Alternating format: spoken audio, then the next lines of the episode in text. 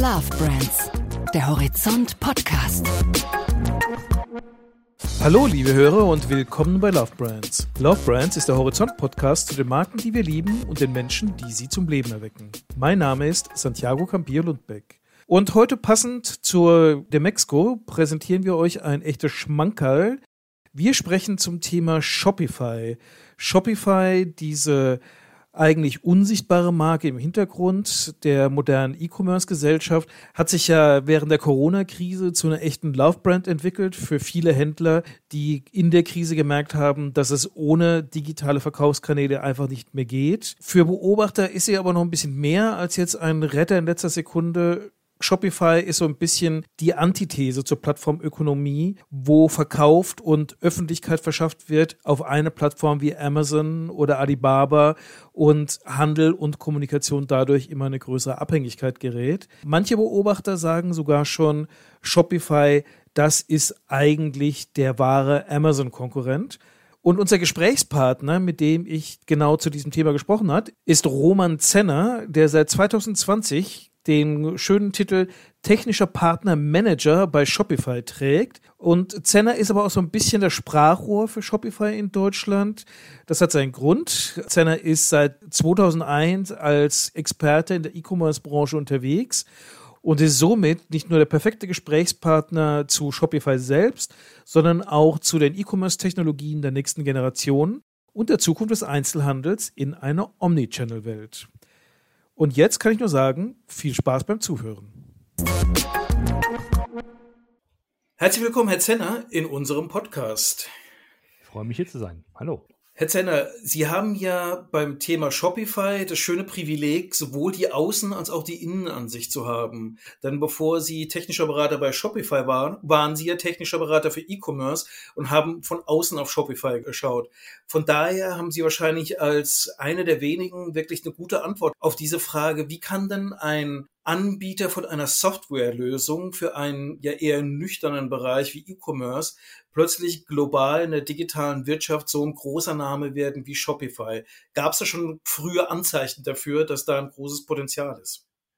Oh, das ist eine sehr gute Frage. Also zunächst einmal, äh, Shopify ist ja eine E-Commerce-Plattform für Omnichannel-Vertrieb und Plattform bedeutet tatsächlich sehr viel mehr ist als eine Software sondern sozusagen eine ganze Reihe von Werkzeugen zur Verfügung stellt und Services, um halt HändlerInnen den Vertrieb weltweit zu ermöglichen. Und dann wird es auf einmal gar nicht mehr so trocken, sondern dann wird es tatsächlich die, die Basis für äh, digitales Geschäft weltweit. Und äh, aktuell nutzen das mehr als 1,7 Händlerinnen weltweit. Und ja, das ist in der Tat so die Erfolgsgeschichte, die wir sehen wirklich so eine Plattform zu haben, die den Handel demokratisiert und die dafür sorgt, dass HändlerInnen ihre Produkte online verkaufen können, aber auch präsentieren können und auch vermarkten können. Das ist ja mittlerweile auch ein großer Bereich, der zusammengehört.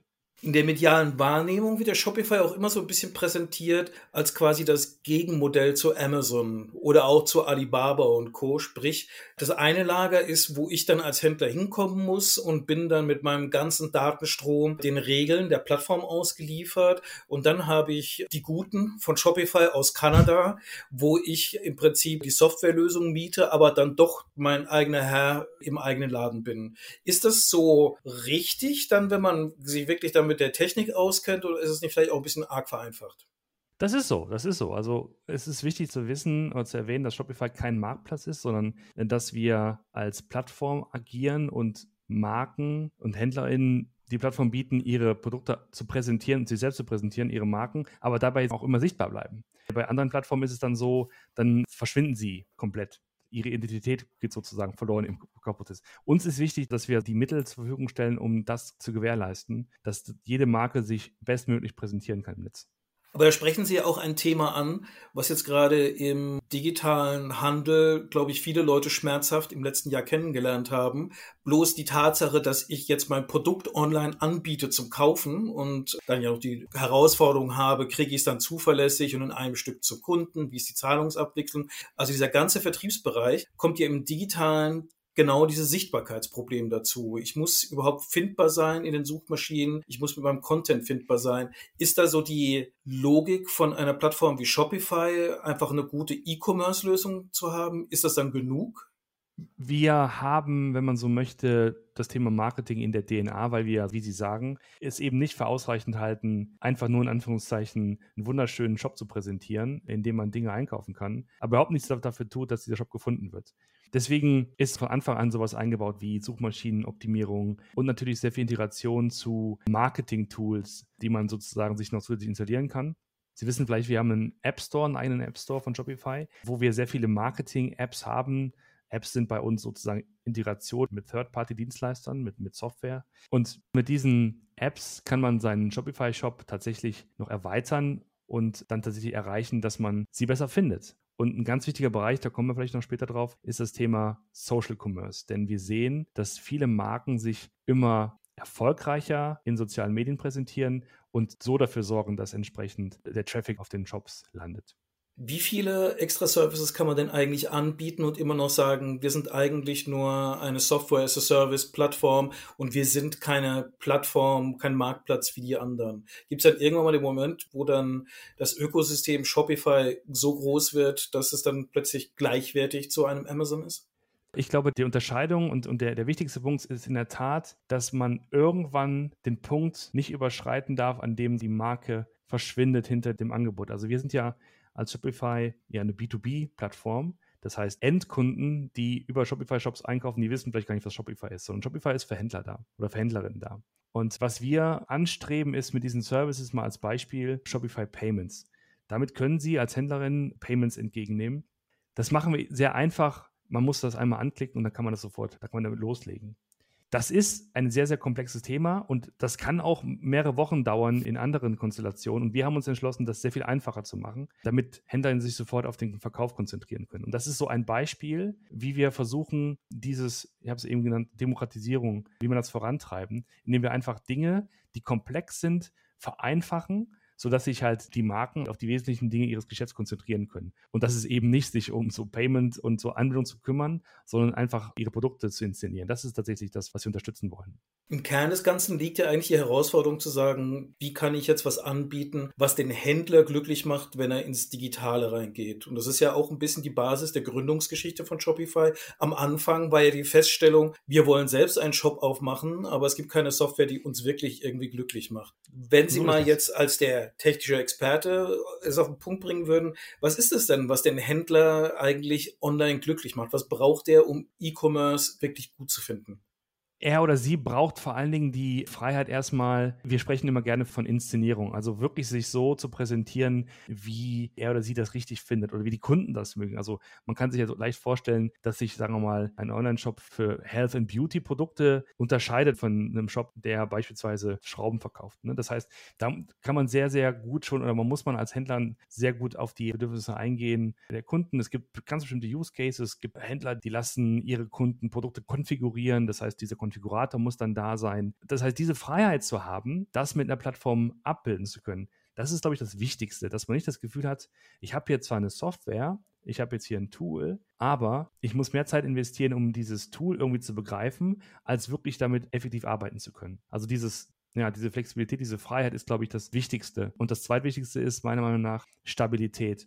Sie möchten nie in eine Situation kommen, wo Sie eine große Marketingaktion fahren, wo Sie vielleicht Fernsehwerbung schalten und auf einmal feststellen, dass der Webshop zusammengebrochen ist, weil die Software nicht mehr funktioniert. Das sehen wir regelmäßig. Oder ja, haben wir früher gesehen bei älteren Technologien, dass dann einfach Server zusammengebrochen sind. Das wollen Sie als Händlerin nicht. Sie möchten sich darauf verlassen können, dass egal wie viele Kunden da ankommen und ihre Produkte anschauen und kaufen wollen, dass die Software das auch entsprechend handeln kann. Aber das sind doch eigentlich die Versprechungen, die mir letztlich auch der traditionelle Webhoster machen würde. Es gibt ja jetzt im Augenblick ganz massiven Flut an Kampagnen der unterschiedlichen Webhoster, die gerade ja die kleinen lokalen Händler versuchen ins Netz zu kriegen und zu sagen, wir verstehen dich, du hast bisher warst du glücklich, deine Schreibutensilien in deiner Einkaufsstraße zu verkaufen, jetzt müssen Dinge anders werden, davor hast du Angst, wir haben die ganz einfachen Lösungen reinzukommen. Warum sollte denn so jemand dann sagen, hm, okay, die Website sieht zwar gut aus, aber ich will es wirklich aufwendig machen, ich gehe zu Shopify und hau mir da ein richtig, richtig großes E-Commerce-System hinten dran.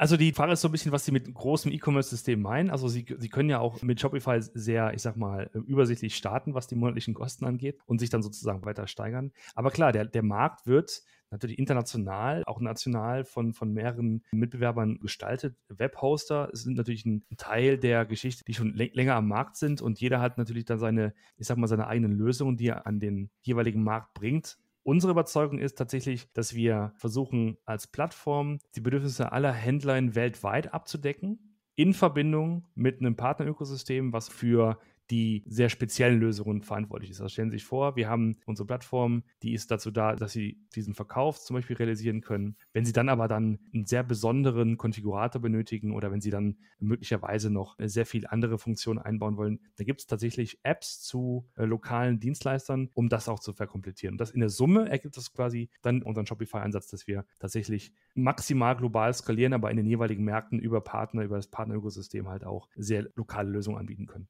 Da fällt mir in dem Kontext ja eine Sache natürlich auf.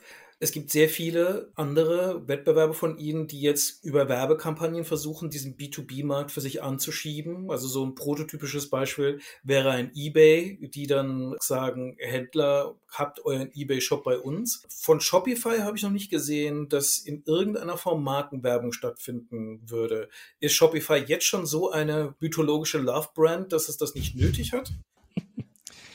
Das haben Sie schön, schön formuliert. Wir machen in der Tat sehr viel, sehr viel Werbung auf, auf verschiedenen Kanälen, also vor allen Dingen auf die Bedürfnisse von Händlerinnen spezialisiert. Wir machen Werbung auf Social Media, Paid Advertising auf Google und Konsorten. Das heißt, es gibt eine ganze Menge von, von Kampagnen, die wir machen. Es gibt Events, die wir veranstalten. Wir hatten jüngst unsere Unite Entwicklerkonferenz, die, die digital in dem Fall stattgefunden hat, um auch, was uns auch sehr wichtig ist, auch in die Entwickler auf uns aufmerksam zu machen. Das heißt, wir machen tatsächlich eine ganze Menge. Es ist nicht so, als ob wir uns da tatsächlich schon auf unseren Lorbeeren ausruhen und einfach nur sehen, dass da die, die Menschen zu uns strömen, sondern wir sind auch aktiv dabei, uns zu vermarkten auf verschiedenen Kanälen. Aber eine größere Markenkampagne hätte für Sie auch das Potenzial, dass Shopify so ein bisschen die Ingredient-Brand der digitalen Ökonomie werden könnte. Sprich, wie ein Computer gefühlt für manche Leute gut ist, wenn dann irgendwie der Intel-Sticker drauf ist, könnte ja dann tatsächlich der Webshop ein Webshop des Vertrauens sein, wenn ein Shopify Inside Sticker drauf ist. Das ist ein guter Hinweis und eine gute Idee. Ich werde das mal entsprechend weiterleiten. Aber natürlich in diese Richtung wird es gehen. Wir möchten uns präsentieren als die Plattform für Entrepreneure. Wir möchten, dass wer sich mit dem Gedanken trägt, sich in dieser Welt selbstständig zu machen mit einem digitalen Business, dass Shopify die Plattform ist, für die man sich entscheidet, um damit erfolgreich zu sein und damit auch wirklich zu skalieren. Das ist sozusagen unser Markenkern, wenn man so will, unser Narrativ. Und das werden wir sicherlich noch in den nächsten Jahren weiter ausrollen. Da haben wir auch noch einige Ambitionen, die wir dann noch in die Tat umsetzen wollen. Hat sich denn eigentlich dieser Markenkern jetzt 2020 verändert? Also ich habe bei Ihnen gesehen, ich glaube, Ihr großer Aha-Moment 2020 war, dass das Leben nicht mehr auf Fachkongressen stattfindet, wo man irgendwie ja gut gekämmt und mit einem sympathischen Lächeln ins Gesicht dann in den Kontakt reingeht, sondern eben in der Videokonferenz, wo dann plötzlich die Kameraqualität und irgendwie die Sound Connection ein wichtiger Teil der eigenen sozialen Persönlichkeit wird. So kleinteilig ja. ist es wahrscheinlich für Shopify als Ganzes nicht gelaufen, aber das Modell, was Shopify vorher war, ist das 2020 anders geworden? Naja, schon. Wir haben natürlich unsere Büros weltweit geschlossen zu Beginn der ersten Welle der Pandemie und haben uns für ein rein digitales Format entschieden, in dem wir jetzt mit allen Teams weltweit so zusammenarbeiten, wie wir das jetzt gerade tun. Wir sehen uns digital, wir nehmen uns wahr sozusagen als Kacheln in, in der Videoconferencing-Software. Wir nutzen Tools, um uns zu ähm, koordinieren und uns zusammenzuarbeiten über die Zeitzone hinweg. Und wir machen das nicht nur intern, sondern natürlich auch extern, das heißt mit unseren Partnern, die wir halt auch auf diese Art und Weise mit uns in Verbindung stehen. Also es hat sich schon sozusagen für Shopify selbst im Pandemiejahr einiges geändert. Und wir sehen natürlich auch, dass die Händlerin und welche Entwicklung es da gegeben hat, hat sich auch stark geändert. Stellen Sie sich vor, die ganzen Geschäfte sind zu, man kann nicht mehr vor Ort verkaufen. Dann sind viele Händlerinnen sehr schnell aktiv geworden und haben sozusagen ihr Geschäft online abgewickelt oder haben sich neue Online-Modelle ausgedacht, um genau dem Rechnung zu tragen. Also 2020 war in der Tat in sehr vielerlei Hinsicht ein sehr einschneidendes Jahr. Das ist doch für ein Unternehmen wie Shopify ein ganz spannender Moment. Denn entweder hat man hier den Moment erreicht, wo man sagt, wir haben es euch schon immer gesagt, go online, das ist die Devise. Und wir haben schon immer die Rezepte gehabt, die ihr jetzt so nachträglich dringend braucht. Oder das kann natürlich auch ein Moment sein, wo man auch als Shopify sagt, es stellt sich heraus, wenn jetzt plötzlich online der primäre Verkaufskanal wird, dass manche Dinge im E-Commerce anders funktionieren, als wir es bisher wahrgenommen haben. Was war denn so die Beobachtung von Ihrer Seite aus? Also, wir haben ja, ich glaube, wir haben heute schon einmal das Wort Omnichannel in den Raum geworfen es ist ja im Grunde genommen nicht so wichtig für den Händler, wo dieser Kauf stattfindet, sondern dass er halt so stattfindet oder dass er bei ihm oder bei ihr stattfindet. Will damit sagen, der Ort des Verkaufs kann das Ladenlokal sein, kann ein Social Commerce Kanal sein, kann ein Webshop sein, kann möglicherweise sogar auch irgendwelche Printwerbung irgendwo sein. Entscheidend ist, dass im jeweiligen Kontext, und wir hatten halt einen sehr, sehr eigenen Kontext im Jahr 2020, dass dann die, die Kunden, Kundinnen auf den passenden Kanälen zur Marke gekommen sind. Und was wir festgestellt haben, ist, dass sehr viele von diesen Shop-Anbietern einfach sehr, ich sag mal, sehr gekonnt auf dieser Klaviatur gespielt haben und sozusagen sehr schnell reagiert haben und die Kanäle nach vorne geschoben haben, die in den jeweiligen Momenten auch gepasst haben für die Kunden. Das heißt, wir, wir stellen fest als Shopify, dass wenn, weil wir diese Flexibilität anbieten, diese verschiedenen Kanäle, dass dann die Händlerinnen sehr viel antifragiler werden, sagen wir immer gerne. Ne? Also das heißt, sie haben mehr Optionen, sie können besser reagieren und haben größere Chancen, erfolgreich zu sein. Das Wort müssen Sie nochmal wiederholen. Habe ich richtig verstanden, dass die Händler antifragiler werden? Ja, es gibt ein Buch von Nicholas Taleb, das ist ein, ähm, ein, Philosoph, der das Wort Antifragilität erfunden hat. Und im Grunde genommen geht es um, bei diesem Konzept darum, dass bei gewissen, ich sag mal, Situationen, Naturkatastrophen oder auch sonstigen negativen Ereignissen Dinge, Personen, Konzepte, Unternehmen nachher noch gestärkt aus der Sache rausgehen. Das heißt, sie sind nicht nur resilient, sondern sie werden sogar noch besser durch das Auftreten dieser Katastrophen. Das finde ich ein ganz interessantes Konzept, jetzt nicht nur bei Shopify, sondern ganz generell. Die Frage einfach, wenn Negatives passiert, wie dieses Negative umgemünzt werden kann in letztlich dann doch positivere Resultate. Bei welchen Händlern haben Sie denn 2020 besonders die Antifragilität beobachten können? Gibt es Länder, gibt es Branchen, wo Sie gesehen haben, die waren ein bisschen flinker, die waren ein bisschen lerneifriger als die anderen? Das äh, kann ich Ihnen gar nicht so beantworten. Diese Wahrnehmung ist tatsächlich, was wir feststellen, ist, dass wir große Marken gesehen haben, wie zum Beispiel Vielmann, die halt sehr schnell sich wandeln mussten, weil es gab ja diese Zeit im, im Frühjahr, wo die ganzen Filialen zu waren, da musste man reagieren. Und dann haben sie es halt geschafft, sehr schnell äh, live zu gehen mit uns. Das war so ein Beispiel aus dieser, aus dieser Branche. Ansonsten können wir sagen, es gibt wirklich eine Korrelation zwischen den Inzidenzen weltweit und den, naja, den Bewegungen von oder hin zu Geschäften oder weg von Geschäften, also physikalischen Geschäften. Das ist tatsächlich eine sehr, sehr deutliche Beziehung, die man dann sieht. Eine Sache, die natürlich jetzt zur notwendigen Agilität dahinter beiträgt, ist ja die vielen neuen Vertriebskanäle, die Sie ja auch unter anderem durch die Kooperation mit Plattformen wie Pinterest, TikTok Facebook und so weiter schaffen. Ja. Ist das eine neue Zukunft, wo man im Prinzip irgendwie alle drei Monate als Händler sich überlegen muss, ist es noch hip, auf Facebook zu verkaufen? Muss ich jetzt nicht zukünftig irgendwie auf Reddit meinen digitalen Verkaufskanal haben?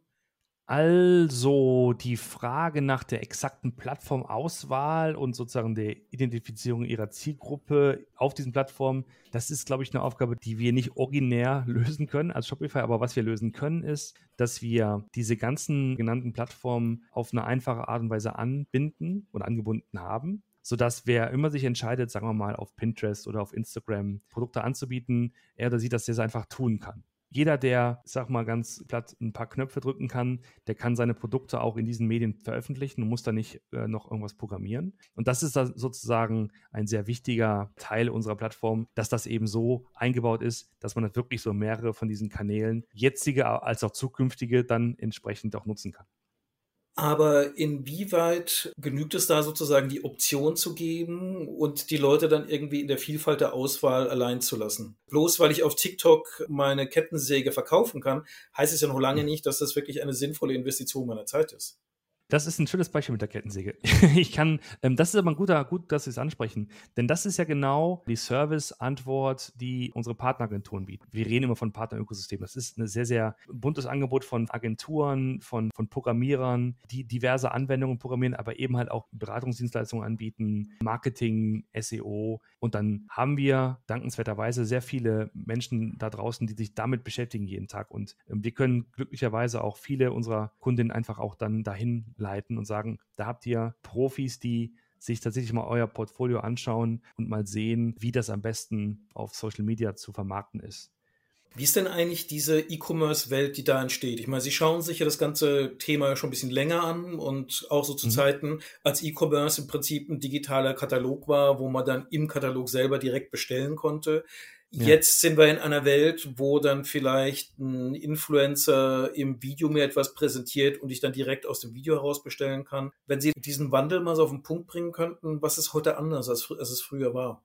Früher war es so, dass, Sie haben das Beispiel Katalog genannt, ich meine, der erste, einer der ersten war der Otto-Katalog, den hat jeder bekommen.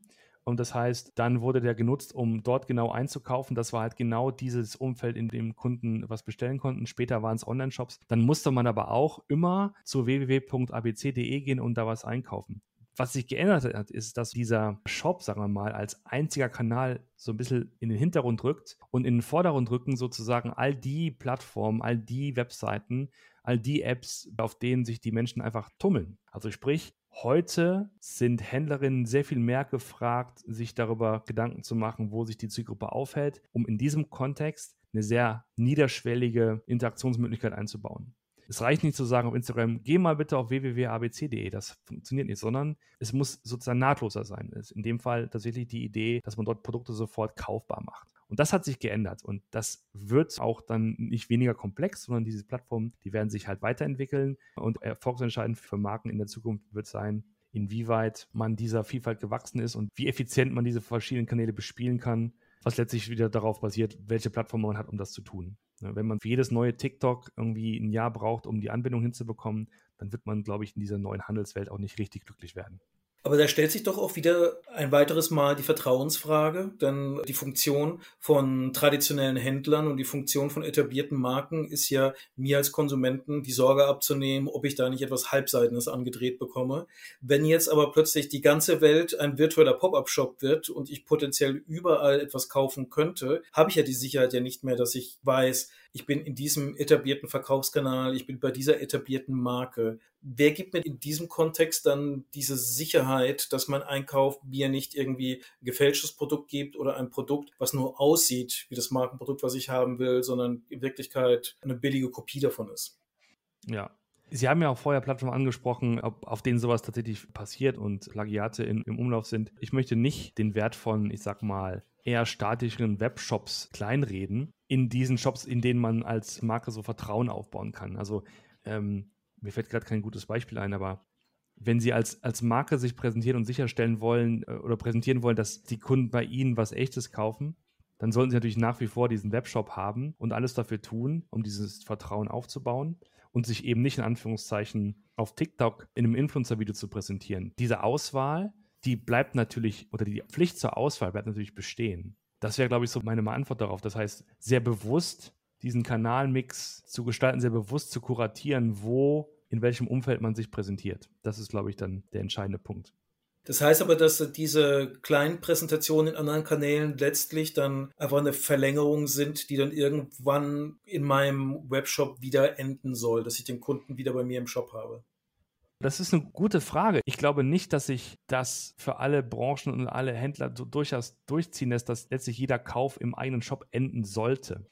Also in einem Sinn, dass man ja Links überall setzt, die auf den eigenen Shop zeigen, auf das man dann bitte dort was kauft, sondern ich glaube, es geht in vielen Fällen einfach auch darum, dass es einfach gemacht wird. Und jeder, der nicht, wenn er den unbedingten Wunsch verspürt, dieses Produkt zu kaufen, was er gerade auf Instagram sieht, jeder, der nicht seine Kreditkartennummer eingeben muss, jeder, der nicht seine Adresse eingeben muss, weil die schon hinterlegt ist und einfach nur auf Kaufen klicken muss, der wird das sehr, sehr gerne tun und wird das bevorzugen dem einem etwas, ich sag mal, umfangreicheren Login-Prozess bei einem Online-Shop.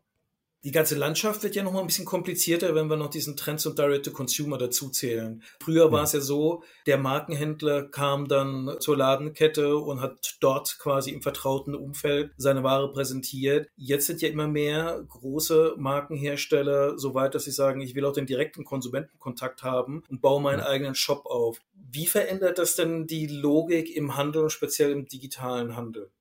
Es gibt Unternehmen, die sind es bislang gewohnt gewesen, ähm, Paletten von Artikeln in Richtung ähm, eines großen Kaufhauses zu schicken und zu wissen, dass man so quasi Mengen von Produkten abgenommen bekommen hat. Den Kundenkontakt hatten die Kaufhäuser selbst. Jetzt geht es darum, dass die ganze Art des Vertriebs, der Vermarktung komplett auf Einzelprodukte abgestellt werden muss. Und das ist tatsächlich ein sehr, sehr wichtiger Schritt für diese Unternehmen, weil alles anders werden muss. Die, die, Logistik wird anders, der Support wird anders, das Marketing wird anders. Aber was man gewinnt, ist eben wirklich Kundenkontakte, die man nutzen kann, Es gibt Customer Relationship Tools, die dann eingesetzt werden, um wirklich rauszufinden, was sind denn das für Menschen, die halt die Produkte kaufen. Dann werden Segmente gebildet, Zielgruppen gebildet und da kann man effizienteres Marketing machen. Das heißt, es gibt eine, es öffnet sich eine ganze Reihe von neuen Möglichkeiten, die jetzt eine Marke dann bekommt, die vorher vielleicht nicht so da war, weil, wie gesagt, die direkte Kundenkontakt gefehlt hat.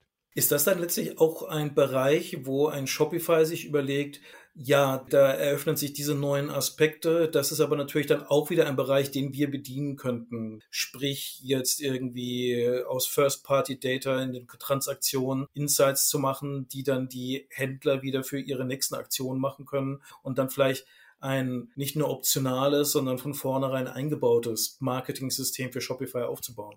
Genau, das ist ja unser, ich sag mal, unsere ja, eine unserer Kernkompetenzen ist ja genau dieser D2C-Bereich, dieser Direct-to-Consumer-Bereich, wo sich Marken sehr, ich sag mal, niederschwellig einen digitalen Kanal aufbauen können, ohne großartig Software anzuschaffen, zu installieren, zu warten, sondern sagen, es ist eine Cloud-Plattform, die wir nutzen können. Das machen ja viele so, mal mit einem Testangebot ähm, live zu gehen anfangen dann zu lernen, was funktioniert, welche Produkte funktionieren und dann weitere Produkte anzubieten. Ne? Und dann so peu à peu diese Kundenzielgruppe zu entwickeln und dann halt direkteres Marketing machen zu können.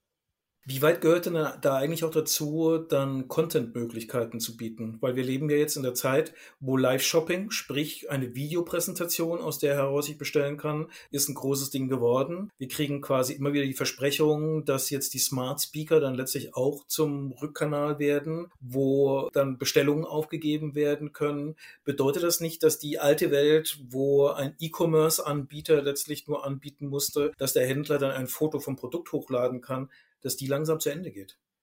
Also, ich sag mal so, der Early Adopter in mir selbst, der jauchzt natürlich bei diesen Gesprächsthemen, ähm, weil ich schon sehe, dass es ein großes Innovationspotenzial hat. Also gerade das ganze Thema Voice Commerce, nicht, dass man also wirklich so äh, auf Zuruf Dinge bestellt. Das sind noch nischige Ansätze, die aber technologisch gesehen schon, sagen wir, insoweit ausgereift sind, als dass letztlich diese ganzen Interaktionen über Programmierschnittstellen funktionieren, die, die wir auch anbieten. Also sprich, wenn jemand diverse Smart Speaker anbinden möchte an unsere Shopify API, kann er das dann auch tun.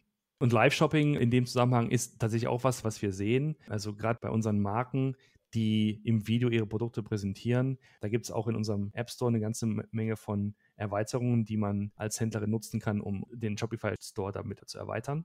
Das sind so Formate, mit denen man experimentiert und das sehen wir auch als Wachstumsbereich. Aber der Abgesang auf klassische Webshops ist das noch lange nicht. Ja, aber umgekehrt könnte natürlich bei Ihnen auch die Frage entstehen, ob es dann etwas aus der alten Klaviatur gibt, was nicht gut zu Shopify passen würde. Wir sehen ja im Augenblick, dass im stationären Handel ja ganz gerne hybride Lösung genommen wird, also sprich äh, digitale Beratungssysteme, die vor Ort sind. Da entsteht so eine Situation, wo das Digitale dann auch im stationären ankommt. Ist das ein Feld, wo Shopify Möglichkeiten hätten, was dazu beizusteuern, vielleicht die Systeme intelligenter zu machen? Wir bieten ja in einigen Ländern schon unser sogenanntes Point of Sale an, also unser Kassensystem. Dem liegt genau diese Überlegung zugrunde, dass man nämlich das Online-Angebot, das digital schon vorliegt, erweitert um Interaktionsmöglichkeiten im, im Laden vor Ort. Da gibt es ja so Stichwörter wie verlängerte Ladentheke oder digitale Ladentheke oder Click und Collect und diese ganzen äh, Themen, die, die da auftreten. Das ist definitiv so und ein riesengroßer Wachstumsmarkt ist unserer Meinung nach tatsächlich Geschäfte vor Ort, in denen äh, Kundinnen sehr bewusst einkaufen können also wir reden hier nicht von den großen Kaufhäusern, wir reden eher von unabhängigen Händlern, bei denen unsere Kunden sehr gerne einkaufen. Und ja, die zu vernetzen und das Angebot, was lokal da ist, ins Netz zu bringen, das ist tatsächlich auch einer der, der Themen, die wir uns anschauen. Da ist natürlich jetzt auch mal die Frage an den E-Commerce-Experten. Was glauben Sie denn also jenseits von dem, was Shopify konkret gerade entwickelt? Was glauben Sie denn, sind denn tatsächlich die drei Themen, die E-Commerce in diesem Jahr oder im nächsten Jahr prägen werden? Das ist jetzt die Glaskugelfrage, oder? Absolut. Oder die Kaffeesatzfrage, je nachdem, welches Medium Sie bevorzugen. Also, was ich eben gemeint habe, ich glaube tatsächlich, dass diese Verquickung von den, den Online- und Offline-Kanälen noch sehr viel tiefer, umfassender sein wird, noch sehr viel nahtloser. Aktuell ist es ja noch oft so, dass dann läuft man in ein Geschäft und dann hat man dann so einen, so QR-Code, den, den scannt man und dann kommt man vielleicht auf eine Webseite, die nicht ganz mobil optimiert ist. Und da gibt es immer noch so sehr viele, sagen wir, hakelige Punkte, die man einfach nicht guten Gewissens als Händler seinen Kunden anbieten möchte. Also es gibt da eine tiefere Interaktion. Ich bin mir außerdem sicher, was wir sehen werden, tatsächlich mehr Live- und Video-Interaktion. Ich glaube, dass dieses Modell, was es schon in Asien sehr stark gibt, dass halt Produkte live präsentiert werden, so ein bisschen wie Teleshopping, aber im, im E-Commerce-Umfeld, dass das ein wichtiger Punkt sein wird. Ja, und als drittes diese ja, Social Commerce, diese Idee, dass man weggeht von wir bieten halt ein Portfolio von einer Million Artikel im, in einem Online-Shop hinzu, wir können sehr smart, weil die aktuelle Situation so ist, wie sie ist, unsere besondere Kollektion von zehn Produkten in diesem Social-Media-Umfeld präsentieren. Also, dass man wirklich sehr viel bewusster, sehr viel zielgruppengenauer Produkte ausspielen kann das, glaube ich, wird ein, auch ein wichtiger Punkt sein. Aber das ist alles ein bisschen Glaskugelschauerei. Kommt auch immer ein bisschen darauf an, in welche Branchen Sie schauen und auf jeden Fall auch in welches Land Sie schauen. Deutschland ist, was das angeht, dann noch gefühlt ein paar Jahre hinter dem, was in Asien zum Beispiel passiert, gerade was das Thema Mobile angeht. Ja, das wäre so ein bisschen mein Blick in die Glaskugel.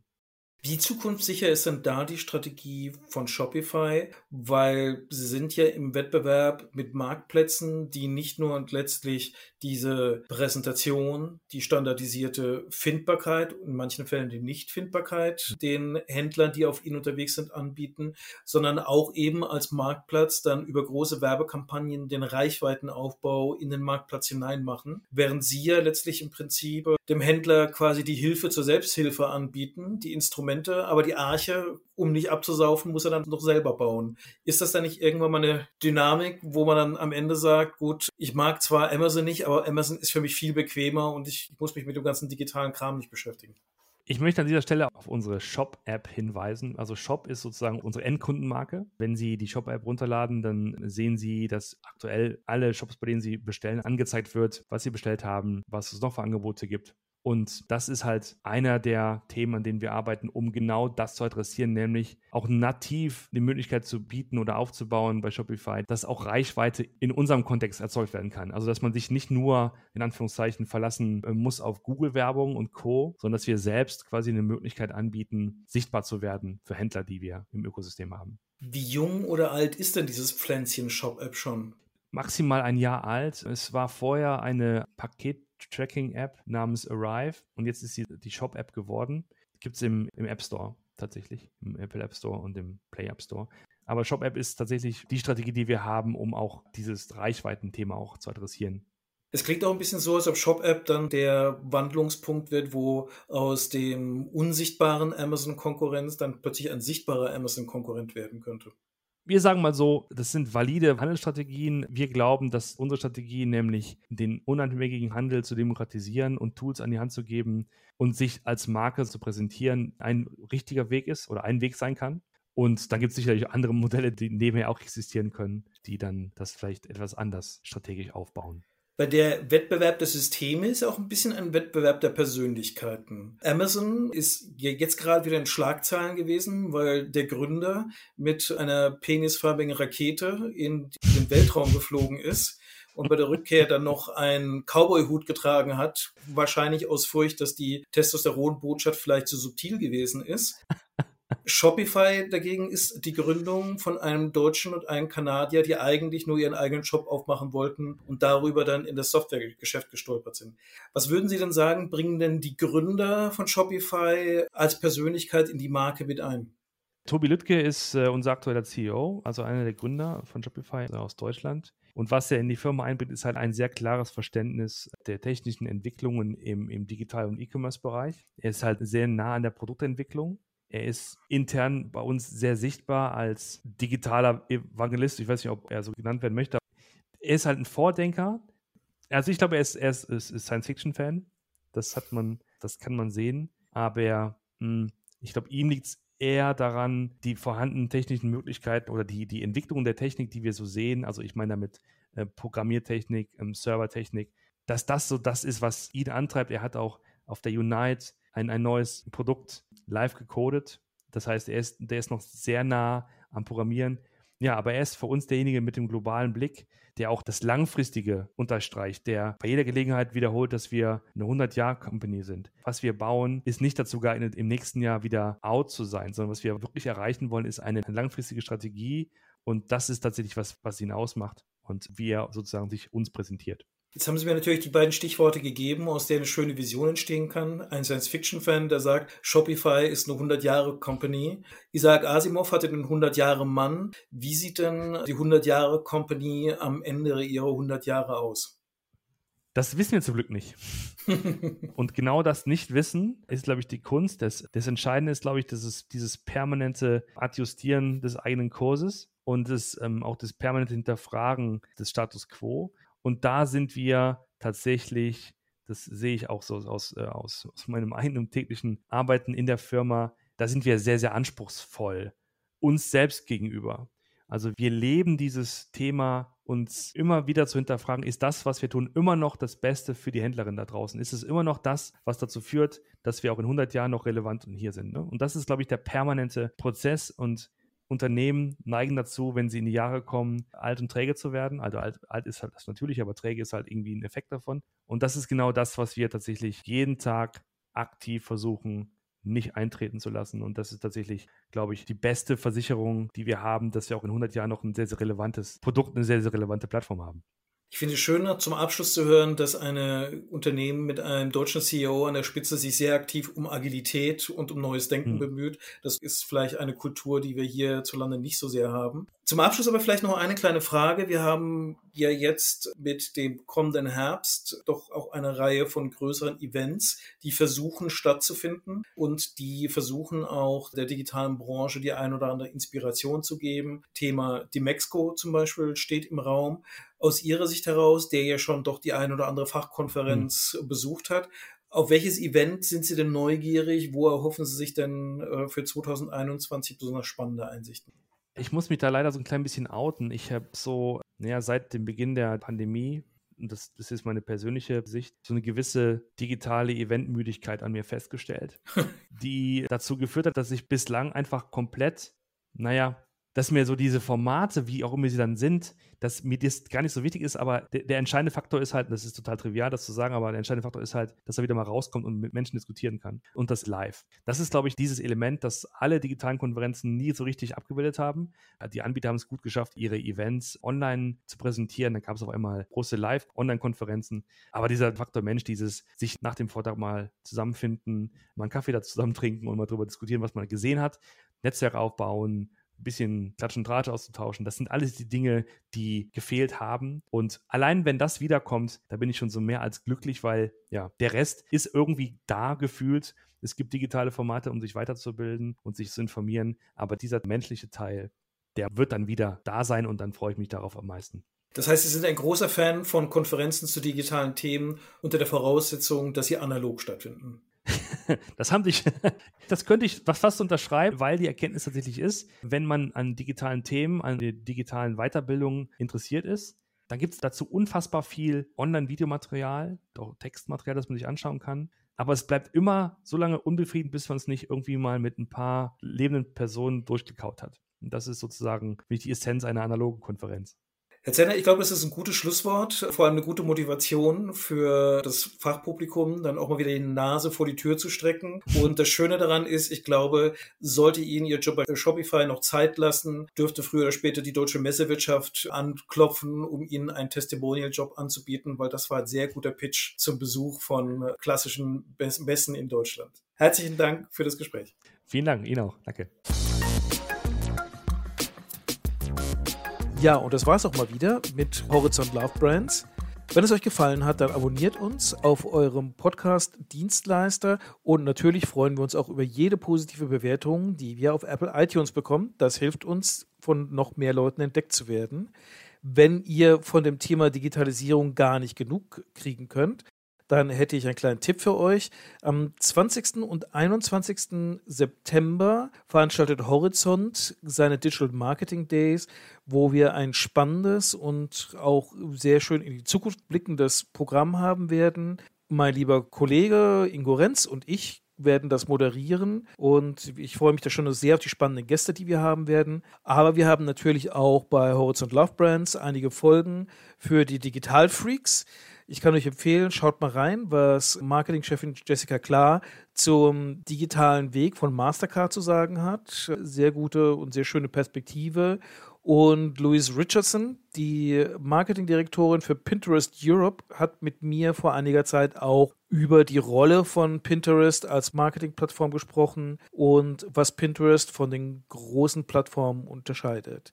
In diesem Sinne, viel Spaß noch beim weiteren Reinhören. Ich hoffe, ich sehe euch auf den Digital Marketing Days und dann bis zum nächsten Mal wieder hier bei Horizont Love Brands.